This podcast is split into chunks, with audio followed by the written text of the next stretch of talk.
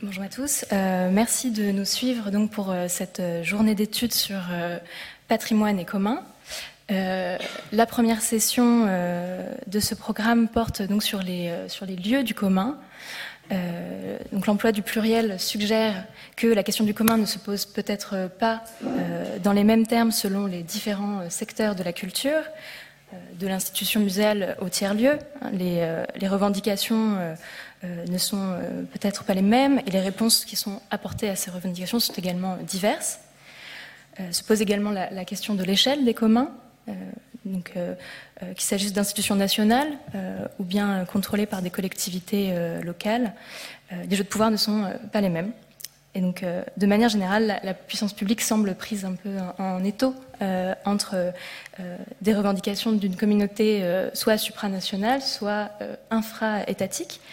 Et, donc, on est confronté euh, à une grande diversité d'intérêts en présence. Et donc, comment est-ce que les enjeux théoriques qui sont euh, développés du point de vue juridique sont euh, appliqués en pratique?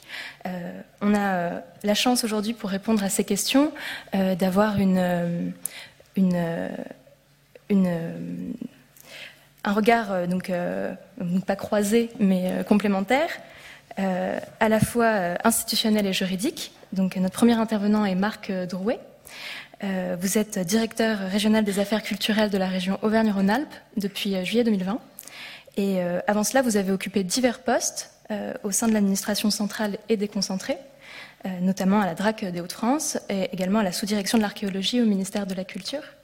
Et à vos côtés, donc Céline Romainville, vous êtes professeure de droit constitutionnel à l'Université catholique de Louvain euh, vice-présidente de la Ligue des droits humains, et vos droits euh, portent euh, sur les droits culturels notamment, et plus particulièrement sur le droit de participer à la vie culturelle, aussi bien en droit international que constitutionnel, et son articulation avec les politiques publiques. Et vous avez été experte également en droit culturel auprès de la ministre de, la Culture de la communauté française de Belgique, donc, pendant la crise du Covid. Donc, c'est à vous. Merci.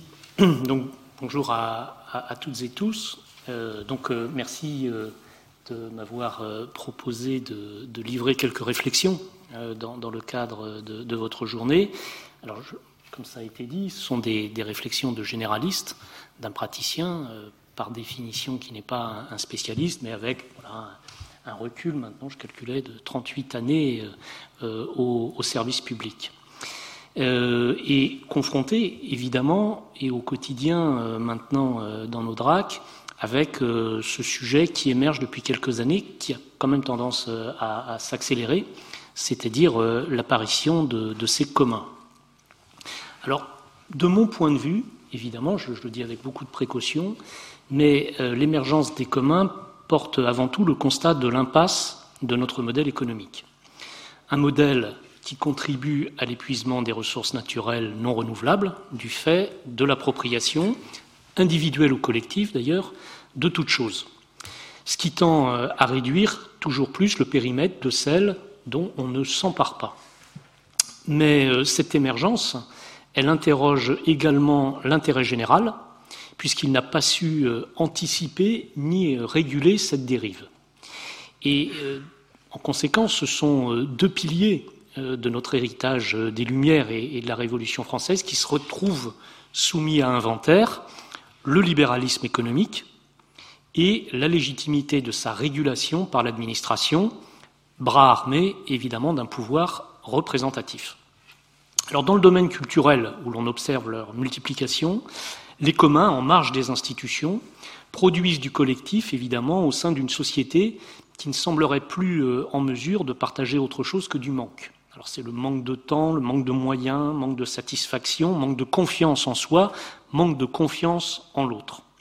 Et ce faisant, il contribue à interroger euh, la pertinence du logiciel traditionnel euh, d'émancipation par la culture, qui depuis euh, la création du ministère en 1959 repose sur le périmètre de l'otium romain, c'est-à-dire celui plutôt du loisir studieux.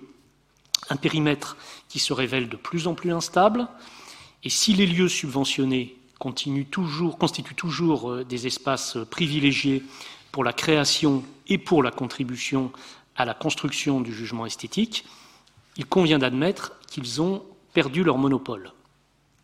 Et par ailleurs, euh, il convient de constater que la légitimité de ce périmètre, sous l'effet notamment du numérique et de leur plateforme, est remise en cause de plus en plus au bénéfice du divertissement. Donc face au phénomène des communs, la puissance publique doit admettre son hypermétropie. Elle voit très bien de loin quand il s'agit d'intérêt général, mais elle peine à distinguer de près quand se mêlent, comme aujourd'hui, attente d'intérêt général et utilité commune. Les trois piliers du ministère, la création, la transmission, l'émancipation par la culture, se retrouvent interrogés, tout comme ses moyens traditionnels d'intervention. Et dans ce contexte, le thème de la participation, classique du débat politique français, retrouve une forme d'actualité. Mais de quelle manière l'hypothèse des communs, qui conteste des valeurs aussi fondamentales que la propriété, qu'elle soit privée ou collective, peut tracer une voie large et consensuelle? Les communs reposent les termes et les modalités du débat public en vue de la production de biens et de services frugaux, plutôt en circuit court, mais non plus à destination universelle, mais plutôt d'un groupe restreint, et dès lors, qu'est-ce qui les préserve d'une dérive communautaire? Un dialogue, de mon point de vue, euh, semble devoir s'installer, dans le but ni d'institutionnaliser cette marge, ni de marginaliser l'institution, mais plutôt afin d'envisager des passerelles entre, d'un côté, ces initiatives citoyennes qui offrent notamment des lieux d'expression pour les jeunes artistes et qui parviennent, mieux que nos outils parfois sclérosés, à promouvoir la diversité et la parité, et de l'autre côté, la puissance publique, garante du collectif et du vivre ensemble. La difficulté de ce dialogue repose sur le constat qu'à ce stade, les deux parties semblent s'y engager par défaut.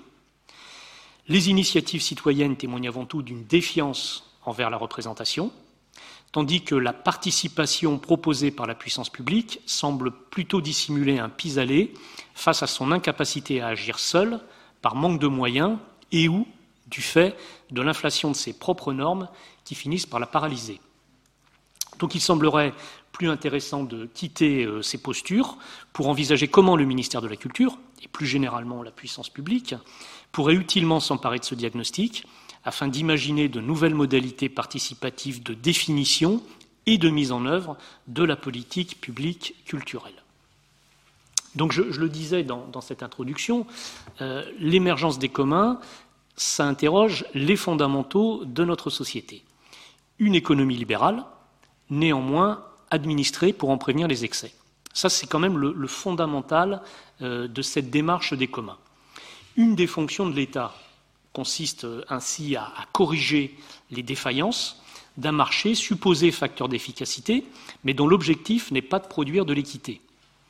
État et marché ne s'opposent pas, ils se complètent. Toutefois, l'un et l'autre peinent à intégrer dans leur modèle à la fois l'égale allocation de l'information entre les membres du groupe, ce qui est pourtant, évidemment, je vous le rappelle, posé comme un optimum par euh, la théorie euh, économique du marché, tout comme la contrainte de finitude des ressources, qui est la condition de la survie euh, du groupe. D'où l'apparition progressive de cette voie alternative qui prône à la fois la transparence et qui dénonce la marchandisation de tous les biens. Alors, dans notre ordre juridique, euh, j'y avance avec prudence, hein, sous, contrôle, euh, issu de la, Révolution, il est des choses qui n'appartiennent à personne et dont l'usage est commun à tous. Donc ça, c'est le premier alinéa de l'article 714 de, de, notre Code civil, mais le second alinéa s'empresse d'ajouter des lois de police règlent la manière d'en jouir, ce qui nous renvoie justement vers cette compétence de l'intérêt général conditions de la légalité de l'intervention de la puissance publique pour contenir ce périmètre de ces choses sans maître. Et en l'état actuel de, notre droit, une chose devient un bien dès lors qu'elle est appropriable de manière exclusive. Ce qui exclut euh, de cet ensemble, alors des biens, les choses qui ont euh, qui n'ont été appropriées par personne, déjà d'une part, celles qui se trouvent hors du commerce, comme le corps humain, euh, par exemple, ou encore celles qui appartiennent à tous. Mais c'est un périmètre d'exception. Et c'est ce périmètre d'exception que les communs contestent et qu'ils proposent au contraire de poser en principe, au motif notamment du constat de cet épuisement des ressources naturelles non renouvelables. Et par ailleurs, si évidemment les auteurs de, l'article 714 du Code civil ne pouvaient pas envisager notre dimension numérique contemporaine, une lecture normative permet d'élargir, d'en élargir l'application à ces euh, nouveaux euh, outils, non seulement euh, aux choses communes par nature, mais aussi aux choses communes par destination ou par affectation, comme sont les communs numériques. Sur ce point du numérique, et c'est important parce qu'il avance avec, avec les communs, l'histoire du traitement automatisé de l'information, parce que c'est ça le numérique, c'est le traitement automatisé de l'information. Alors depuis Pascal, en passant par euh, Alan Turing et, bien d'autres, a ouvert euh, de généreuses perspectives justement d'allocation plus équitable de l'information au sein du groupe. Et il a offert un, certain nombre d'outils qui se sont révélés euh, bénéfiques dans l'intérêt général. L'inégale diffusion de l'information, l'inégale appropriation de cette information par chaque individu au sein du groupe, c'est en fait ce qui constitue le terreau de l'inégalité de savoir, laquelle constitue, comme vous le savez, le fondement des inégalités entre les membres du groupe, et au premier rang desquelles l'inégalité culturelle. Donc cette question de l'information, elle est vraiment centrale. Une information, bien sûr, à ne pas confondre avec le savoir, qui lui est le fruit de l'échange et du dialogue, mais une information qui occupe une place centrale au sein de nos sociétés modernes. Et celui qui en dispose, euh, de nature matérielle ou immatérielle, peut la valoriser et asseoir ainsi une domination sociale euh, sur l'ensemble du groupe. La diffusion de l'information constitue un enjeu stratégique. Et c'est pourquoi, longtemps, le secret a constitué le socle du pouvoir et un mode de gouvernement, un mode de management au sein des entreprises et des organisations. Les régimes totalitaires partagent peu l'information, et à l'inverse, les démocraties ont le souci de sa libre circulation. Mais de l'intention euh, aux actes, il existe souvent un fossé difficilement euh, franchissable. Une autre particularité de nos sociétés contemporaines étant la complexité, laquelle tend à transformer en gageur l'objectif de diffusion de la bonne information à la bonne personne au bon moment. Et euh, c'est par exemple euh, le constat que l'enquête publique, qui est un outil démocratique de, transparence, peine malgré tout à devenir le réceptacle des oppositions locales autour, euh, par exemple, d'un projet d'aménagement. Donc l'objectif d'une meilleure allocation de l'information entre les membres du groupe est devenu, avec Internet, l'enjeu, l'enjeu d'une génération, illustré par exemple aux États-Unis, je cite souvent ce cas, celui d'Aaron Swartz, informaticien, écrivain, militant politique, activiste avec un H, euh, comme ils aiment le, souligner, fervent partisan de la liberté numérique, qui s'est consacré à la défense de la culture libre, convaincu que l'accès à la connaissance via Internet était un moyen d'émancipation et de justice. Et en parlant ainsi, il ne faisait d'une certaine manière que se rapprocher du projet fondateur d'André Malraux, qui proposait l'émancipation par la culture au moyen de la mise à disposition du plus grand nombre des œuvres capitales de l'humanité. Les communs se présentent ainsi sous cette forme euh, informelle au sein desquelles s'échangent dans la transparence d'abord des informations, ensuite des biens et des services qui échappent à l'appropriation publique ou privée et qui sont entretenus par et avec un collectif dans un cadre de confiance où euh, les gens se réunissent et définissent des modes de gouvernance aux marges, parfois en dehors du cadre normatif. Donc évidemment, euh, comme on, le disait en introduction, tout cela nous bouscule. C'est un espace non institutionnel, par nature inaccessible pour la puissance publique, qui est exposé notamment en permanence pour chacune de ces initiatives à la précaution et à la prévention, notamment de l'engagement de sa responsabilité, avec ou sans faute, au moyen de l'application de normes, de normes de moyens toujours euh, plus nombreuses. Alors, dans le secteur de la culture, c'est commun, qu'ils soient matériels ou immatériels, ont pu répondre en partie à de nouveaux enjeux en matière de création et euh, de mise à distance euh, d'une partie du public des lieux traditionnels de la création, notamment du spectacle vivant, nos labels nationaux, euh, qui peinent à garantir une égalité d'accès sur l'ensemble du territoire entre artistes, habitants et structures sociales. Mais chaque fois, euh, des artistes se sont associés à ces projets de commun dès les origines et ont fait émerger des espaces de création, des actions d'éducation artistique et culturelle. Un autre constat également euh, que je livre à votre réflexion, à Notre-Dame-des-Landes, la seule mission de service public qui a pu s'exercer durant le conflit sous l'œil bienveillant des zadistes, c'était l'archéologie préventive. Donc si les points de contact euh, existent, laissant supposer une complémentarité possible, tout n'est pas aussi simple, tout n'est pas établi. Autant que la marchandisation de, de toute chose, c'est la posture et le mode d'action de la puissance publique, sa position surplombante, qui se retrouve au centre de la contestation, et notamment de la contestation portée par les communs. On peut, euh, d'une manière plus générale, euh, se, demander si ce n'est pas la culture jacobine de l'administration euh, française qui nous fait finalement reposer sur ce dilemme du vice et de la vertu.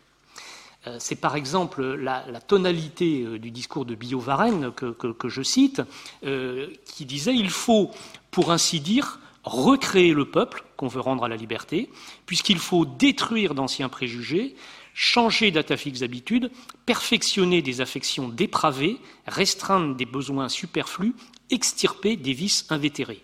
Un sacré problème, un sacré programme euh, pour une mission de service public. Et dans l'intention généreuse, ça pose le principe d'un citoyen vertueux par nature, mais que la corruption de la société empêcherait de s'épanouir en harmonie au sein du groupe. Et donc, en corrigeant les défauts de la société, en éduquant le citoyen, il s'agit de faire émerger la vertu.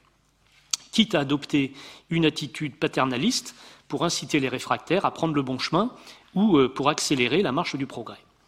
Cela postule une approche égale en tout point du territoire, une réponse unique, pensée, pesée, imposée depuis Paris, et s'ils n'y prennent pas garde, euh, les agents publics ne sont jamais très éloignés du piège qui consisterait à vouloir faire le bonheur des individus malgré eux.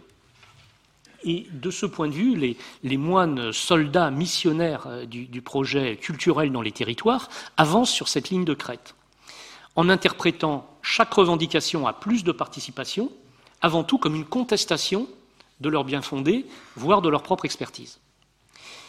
Une administration qui est par ailleurs désespérée de devoir intervenir au sein d'un environnement économique dont elle sait, depuis la fable des abeilles de Mandeville, qu'il doit encourager les vices individuels dans l'intérêt de la prospérité commune. Et ce qui, sans doute, pour prévenir cette dérive, la pousse vers la tentation permanente de vouloir administrer toujours de nouveaux espaces, quitte à multiplier les normes dont l'empilement finit paradoxalement par étouffer sa propre capacité à agir. C'est un état d'esprit général qui incite peu à la confiance, peu à la délégation, auquel aspire de plus en plus une grande partie de la population. Dans l'exemple de la culture, notre ministère, ce ministère apparaît incontestablement comme celui de l'ordre. C'est ce que je dis au préfet, ça les fait souvent sourire, mais c'est un ordre quasi religieux, dont le magistère repose sur le savoir et sur la transmission. On ne voit que ce que l'on sait, et l'on ne sait que ce qui est transmis. Ce ministère est intimidant, on ne pénètre dans ces institutions que si l'on croit en lui. Les musées de France, par exemple, euh, représentent un des derniers endroits où le citoyen, turbulent, contestataire, doit mettre de côté ses vérités individuelles pour accepter le message qui lui est proposé par le projet scientifique et culturel. On ne conteste pas le cartel d'un tableau, ce qui est sans doute vertueux, mais on ne conteste pas plus, on ne donne pas son avis sur une acquisition, ce qui et cette fois-ci peut-être un petit peu plus douteux. De la même façon, la profession de l'archéologie a consommé la rupture avec les amateurs, dont il s'agissait de souligner la différence au moment où se professionnalisait justement euh, ce secteur. Et la participation citoyenne, de fait, elle reste au seuil de ces institutions. Les sociétés savantes sont maintenues à distance du projet scientifique et culturel, tout comme de la gestion au quotidien. Alors certes, en autorisant une place à la marge qui interroge le consensus, le ministère de la Culture a toujours incité au pas d'écart, qui permet des incursions hors des biais de confirmation, mais de manière très stricte, en veillant à ce que cette voie alternative n'échappe pas à tout contrôle, qu'elle ne devienne pas le vecteur du communautarisme, l'ennemi par nature de cet universalisme posé en principe, et surtout qu'elle n'entrave pas euh, cette action, euh, la marche du progrès.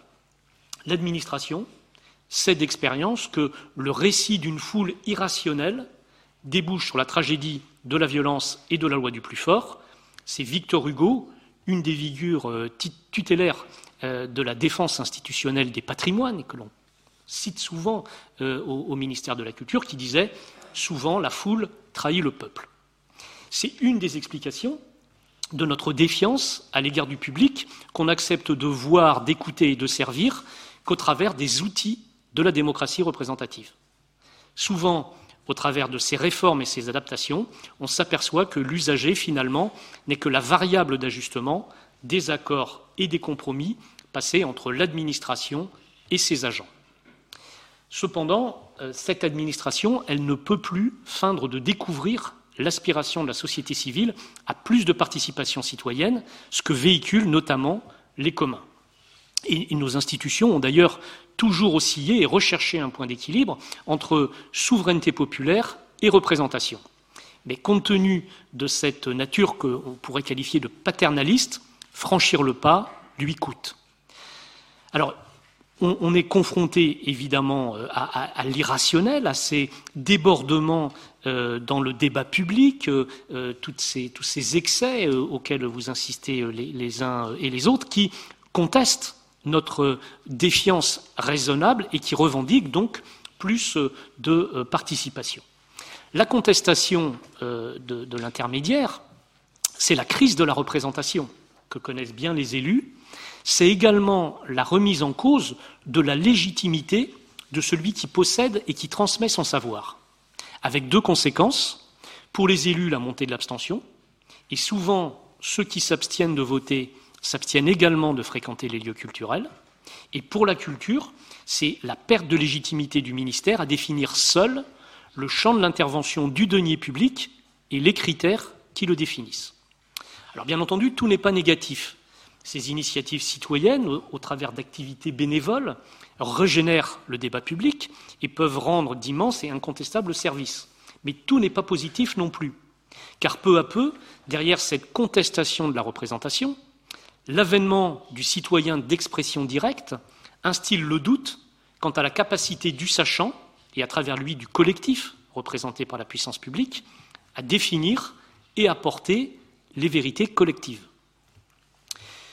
Quand la fonction essentielle de la transmission est interrogée, l'institution, ses académies, ses diplômes se confrontent à la question de la légitimité. Qu'est-ce qui distingue, par exemple, le tricot de ma mère de ceux de Raymond Darcier Le premier est dans mon placard, l'autre dans les réserves du musée Pompidou. Est-ce que cela signifie que l'on doit fermer les écoles d'art et laisser désormais l'écrin seul désigner l'œuvre? Pour un projet culturel qui deviendrait, vu sur le marché d'art contemporain, comme on connaît déjà, vu à la télé. Mais d'un autre côté, au nom de quoi l'Académie peut seule définir la légitimité d'un artiste C'est ce que pointe par exemple Maurizio Cattelan, qui est un pur produit de l'autodidaxie et qui revendique un statut d'artiste sans le préalable de l'apprentissage du savoir. Et il disait dans une interview, après tant d'années dans ce monde de l'art, j'ai encore l'impression d'être dans l'illégalité, quelqu'un à qui on n'a jamais donné le permis d'être artiste, il y a toujours le risque que quelqu'un arrive pour prendre ma place, me renvoyer, me dresser un procès verbal pour occupation illégale du terrain artistique. Jusqu'à présent, euh, l'intervention du ministère de la Culture, ça consistait à définir ce périmètre fondé sur l'expertise, ce préalable censitaire du savoir, jusque quand euh, l'administration pourra le justifier, cette reconnaissance des droits culturels, mais sous conditions préalables. La question, euh, évidemment, c'est la place de l'intérêt général quand les projecteurs pourraient se braquer en permanence sur une somme d'intérêt particulier, quand l'intérêt collectif se substitue à l'intérêt général, quand l'utilité commune méconnaît l'utilité publique. Ce qu'il convient de prévenir, c'est la dérive d'un artiste soumis et docile qui produirait des œuvres dont la seule valeur serait jugée à l'aune de la satisfaction d'une demande contrainte, utilitaire et locale. Alors, un constat, s'impose néanmoins. L'expert public, l'agent de l'État, doit renoncer à cette vieille habitude qui consiste à transformer son savoir en autorité. Il doit changer de posture, accepter les termes du dialogue dans la recherche d'un compromis, même quand il est supposé agir dans le domaine qu'il aime à qualifier euh, de régalien, pour écarter justement toute velléité contestation, voire consentir à partager sa prérogative de définition de la politique publique. Mais en contrepartie, qu'est-ce que l'individu est prêt à concéder pour ne pas devenir l'instrument de ses seules émotions, voire celui des déterminismes économiques et sociaux abondamment véhiculés par l'écosystème de l'Internet? Évidemment, les, communs, euh, en, posant euh, euh, cette, question, posent la, la, question, les termes de la participation de ce nouveau moyen de s'adresser au public au travers de quelque chose qui remonte euh, dans, l'histoire institutionnelle française euh, au moins à 1941, avec ce, discours euh, du général de Gaulle à Oxford, quand il analysait les origines du nazisme. Et de ce point de vue, je pense qu'il est intéressant de relever que dans cette analyse de la menace populiste, l'administration centralisée et omniprésente était pointée comme le risque, quand les agents publics ont plutôt de manière intuitive tendance à la présenter comme le rempart. Et d'une certaine manière, cette hypermétropie de l'État que, j'évoquais la rapproche des algorithmes contemporains. Elle ne voit et elle ne comprend que les grandes masses, incapables d'appréhender les comportements individuels, le risque étant, pour l'un, les algorithmes, comme pour l'autre, la puissance publique, dans un objectif sincère de cité parfaitement gouvernée, de finir par confondre singularité et anomalie. Alors, les contours de la participation, il reste à définir. Ça a été euh, beaucoup évoqué. Il y a eu des lois depuis 81. On a vu que ça avait eu du mal à se mettre en place avec la, la déconcentration qui n'a pas accompagné véritablement. Aujourd'hui, euh, il y a un rapport qui a été réalisé par l'ancien président du CESE, Patrick Bernasconi, qui a été remis au Premier ministre, qui est au cœur des débats, vous les avez entendus, euh, notamment de, la campagne présidentielle, et qui propose, à travers 50 propositions, des jalons, comme le dit ce rapport, pour un tournant délibératif de la démocratie française. Mais c'est un jalon qui, de nouveau, sont des jalons qui, de nouveau, sont très institutionnels. Il s'appuie en d'ailleurs en, partie, en grande partie, euh, sur la jurisprudence du Conseil d'État euh, du 19 juillet 2017, Association citoyenne pour l'Occitanie et euh, Pays catalan et autres, qui était justement la manière dont le Conseil d'État avait ramené tout un ensemble de conditions à l'association du public à une décision qui était de la compétence de la puissance publique. D'un autre côté, il y a une autre jurisprudence qui est plus ancienne, euh, qui date de 2007, la commune d'Aix-en-Provence, qui, elle, a reconnu le concept d'initiative autonome des citoyens et, que les communs, dont les communs se sont emparés et qui tendent euh, justement à vouloir le poser comme un nouveau cadre. C'est-à-dire que ce n'est plus, selon cette jurisprudence, toujours la puissance publique qui est à l'initiative du service public, ce qui était pourtant dans tous euh, nos manuels de, droit administratif il y a encore quelques années. Alors, d'autres commencent à rêver d'une évolution encore plus radicale qui intégrerait dans notre droit positif le principe de subsidiarité horizontale qui a été reconnu en 2001 par nos voisins italiens, qui est inscrit dans la Constitution. Je cite la Constitution italienne.